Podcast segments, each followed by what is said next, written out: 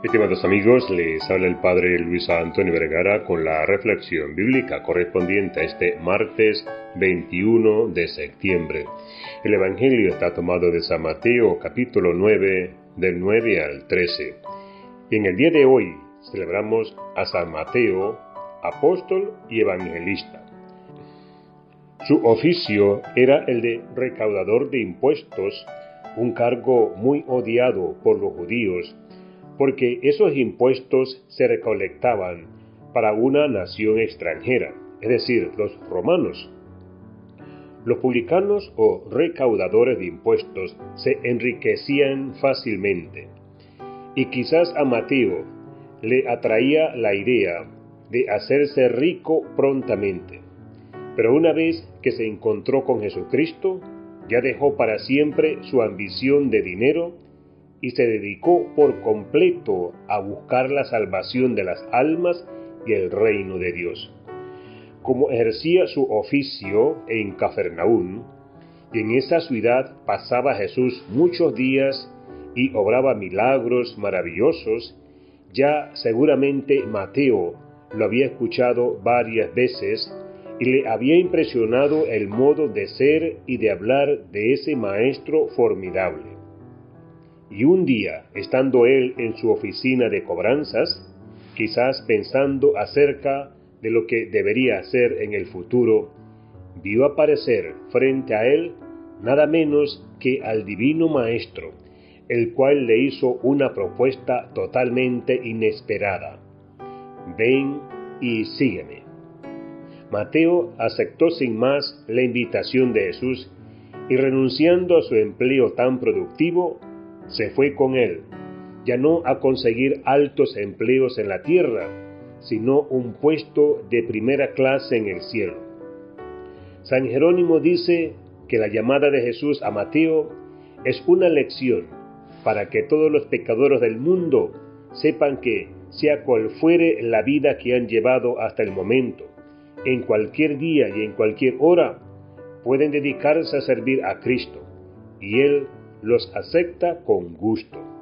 Mateo dispuso despedirse de su vida de empleado público dando un gran almuerzo a todos sus amigos, y el invitado de honor era nada menos que Jesús, y con él sus apóstoles. Y como allí se reunió la flor y la nata de los pecadores y publicanos, los fariseos se escandalizaron horriblemente y llamaron a varios de los apóstoles para protestarles por semejante actuación de su jefe. ¿Cómo es que su maestro se atreve a comer con publicanos y pecadores? Jesús respondió a esta protesta de los fariseos con una noticia que a todos nos debe llenar de alegría. No necesitan médico los que están sanos, sino los que están enfermos. Yo no he venido a buscar santos, sino pecadores, y a salvar lo que estaba perdido. Probablemente, mientras decía estas bellas palabras, estaba pensando en varios de nosotros. Desde entonces, Mateo va siempre al lado de Jesús. Presencia sus milagros, oye de sus labios sermones y le colabora predicando y catequizando por los pueblos y organizando las multitudes cuando siguen ansiosas de oír al gran profeta de Nazaret. Jesús lo nombra como uno de sus doces preferidos, a los cuales llamó apóstoles, es decir, enviados. Y en Pentecostés recibe el Espíritu Santo en forma de lenguas de fuego.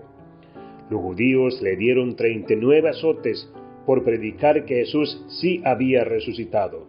Y lo mismo hicieron con los otros apóstoles. Y cuando estalló la terrible persecución contra los cristianos en Jerusalén, Mateo se fue al extranjero a evangelizar, y dicen que predicó en Etiopía, y allá murió martirizado. En todo el mundo es conocido este santo, y lo será por siempre, a causa del maravilloso librito que él escribió, el Evangelio según San Mateo. este corto escrito de tan solo 28 capítulos y 50 páginas ha sido la delicia de predicadores y catequistas durante 20 siglos en todos los continentes. San Mateo, en su Evangelio, palabra que significa buena noticia, copia sermones muy fabulosos de Jesús, como por ejemplo el Sermón de la Montaña, tan conocido por todos nosotros, y quizás el sermón más bello pronunciado en esta tierra, el Sermón de las Parábolas, y lo que les dijo a sus apóstoles cuando los iba a mandar a su primera predicación. Narra milagros muy interesantes y describe de manera impresionante la pasión y muerte de Jesús. Termina contando su resurrección gloriosa. El fin del Evangelio de San Mateo es probar que Jesucristo sí es el Mesías o Salvador anunciado por los profetas y por el Antiguo Testamento. Este Evangelio fue escrito específicamente para los judíos que se convertían al cristianismo y por eso fue redactado en el idioma de ellos, el arameo.